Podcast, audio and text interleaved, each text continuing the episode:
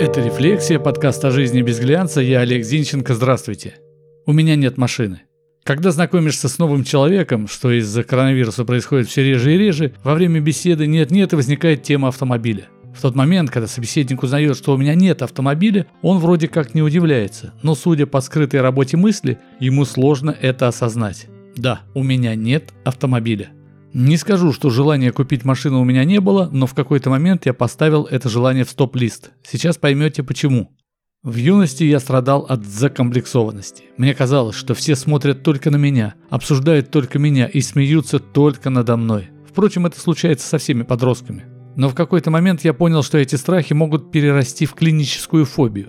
А поскольку никакого понимания о психологах, психотерапевтах и психиатрах у меня не было, я решил бороться со своими страхами сам. Ну а лучший способ борьбы – подчинить себе страхи, научиться ими управлять. Поскольку я писал стихи, кто ими в юности не грешил, и еще научился играть на гитаре, я стал свои стихи перекладывать на музыку. Песни получались так себе, и я стал петь популярные на тот момент. «Машина времени», «Воскресенье», «Круиз», «Альфа», «Антонов». И, надо сказать, преуспел в этом занятии. Сейчас таких музыкантов называют кавер-исполнитель, и они этим зарабатывают деньги. В начале 80-х за музыку было принято платить только в ресторанах и на концертах. Потому я пел бесплатно. Первое время пел для себя.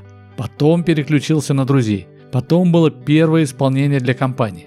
Дальше я пел каждый вечер по много часов. В знакомых и не очень компаниях.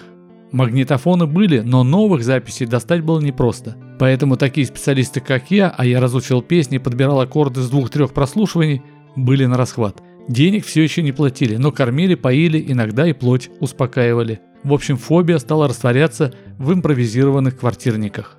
В какой-то момент, когда уже и песни чужие петь перестал, а больше своими практиковался, а от фобии следа не осталось, началось строительство планов на жизнь. Складывалась привычная, как Уральские горы, картина. Работа, достаток, квартира, дача, машина.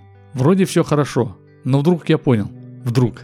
Смешно. Мне было уже за 30, когда я понял, что в стремлении к обывательскому стандарту работа, достаток, квартира, машина, дача я не только ошибаюсь в выборе ориентиров, но и возвращаюсь к своей фобии. Ведь все это на самом деле нужно не мне. Все это нужно тем людям, которые будут меня оценивать, обсуждать, смеяться надо мной.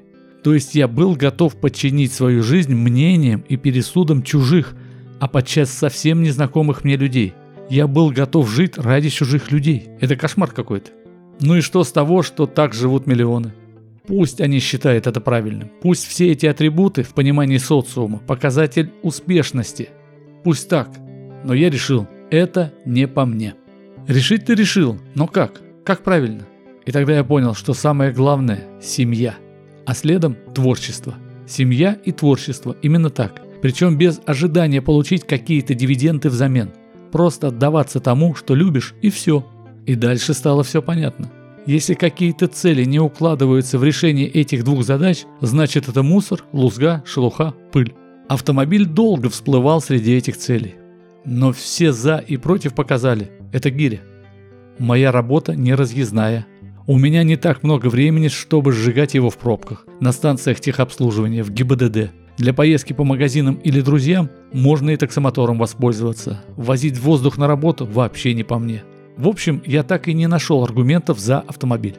Вполне допускаю, что со стороны я похож на странного человека, может быть даже не от мира сего, а может я таковым и являюсь. Но я давно изжил в себе интерес к тому, как я выгляжу в чужих глазах. То, как меня воспринимает другой человек, это проблема другого человека. Я иногда а может и часто, одеваясь не так, как могут ожидать. Я ношу то, что мне нравится. Нет, что вы, я не занимаюсь эпатажем, я не фрик. На свой прикид я согласую только со своими внутренними убеждениями. И свои мысли я препарирую только своим пониманием морали. Я не ставлю себя выше подчиненных. Иногда щеки, конечно, раздуваю, но это от дурости, которая, как и дерьмо, постоянно из человека вылезает на белый свет. Не скажу, что жизнь сладкая получается, но то, что интересное, это бесспорно. И вообще, Советую чаще вспоминать великую Фаину Раневскую. Она как-то изрекла.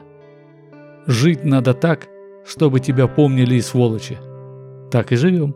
Это была «Рефлексия», подкаст о жизни без глянца. Я Олег Зинченко. Заходите в сообщество «Рефлексия» ВКонтакте, ставьте лайк, подписывайтесь. До встречи. thank you